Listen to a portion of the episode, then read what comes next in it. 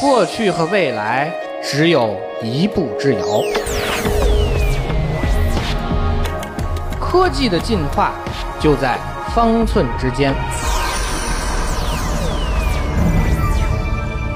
我为你穿越时空，讲述被遗忘的故事。你在听吗？我是子宇，请听子曰。这里是经济之声专栏子曰，我是子宇。对于同时使用 Windows 系统和 iPhone 手机的人来说，大家总能感觉到微软和苹果的设备之间似乎有很多无形的墙。不管我们如何来调整，总会感觉到某种不适应。现在呢，这种情况正在改善。在本周五，我们迎来了一款非常有趣的产品——微软商店版的 iTunes。在相关的新闻下面，我还看到了有网友留言说：“盼了好久，终于来了。”在 Windows 平台上，旧版的 iTunes 那巨大的体积、低下的运行效率，长期被用户吐槽。在 Windows 十推出之后，就有用户呼吁 iTunes 登陆微软商店。新版的 iTunes 在微软商店现身，算得上一件众望所归的大事儿。在本周五，我第一时间体验了一下这款全新的软件。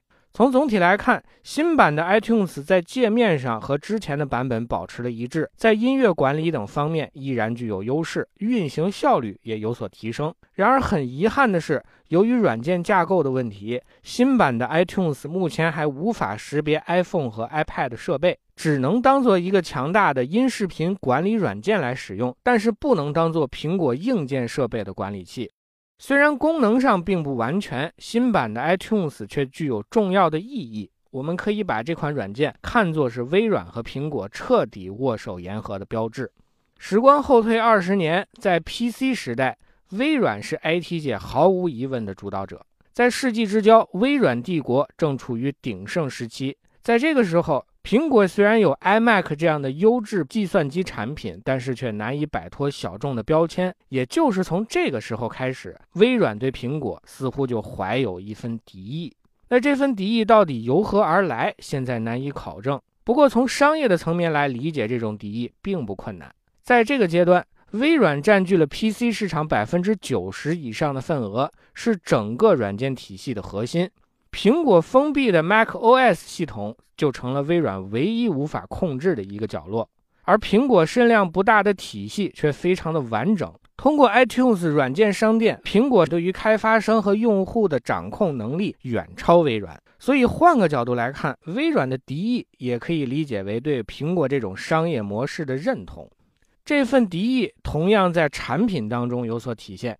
我们看一下微软的产品线，就会发现每一代的 Office 套件在 macOS 都会晚一年推出。对于这种推迟，我们也许可以视为软件移植的必要过程。但是在 macOS 平台上，Office 套件始终没有什么出色的使用体验，这却是不争的事实。另一方面，iTunes 虽然登陆了 Windows 系统，运行效率却和 macOS 版相去甚远。而且还有很多开机自动运行的服务拖慢系统运行速度，这样的效果我也只能说，苹果对于这款软件的设计其实并不算用心。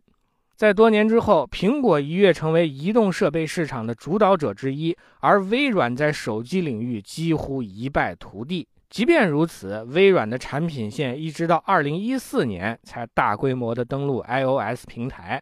而有趣的是。这一年，微软现任 CEO 纳德拉正式走马上任。从某种意义上来说，我们也可以把苹果和微软当年的敌意看作是比尔·盖茨和史蒂夫·乔布斯个人风格的相互碰撞。时过境迁，面对着全然不同的市场，我们已经没有必要在意过往。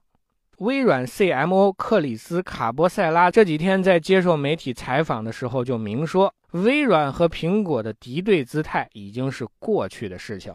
在当下，微软并不是在试图赶超竞争对手，而是针对粉丝们进行更新和改进。新版的 iTunes 功能缺失让人遗憾，但是微软和苹果双方的姿态却值得赞许。在多年之前，苹果和微软的敌对情绪甚至影响到了各自的用户。Mac 用户和 PC 用户之间的相互讽刺，曾经是互联网上的一大景观。而今天，从开发商到用户都不再固守门户之见。软件的跨平台互通也让大家体会到了相互联合、相互兼容的积极作用。如此氛围的产生，用户理念的进步是重要因素，而开发商的积极姿态也许才是更重要的推动力。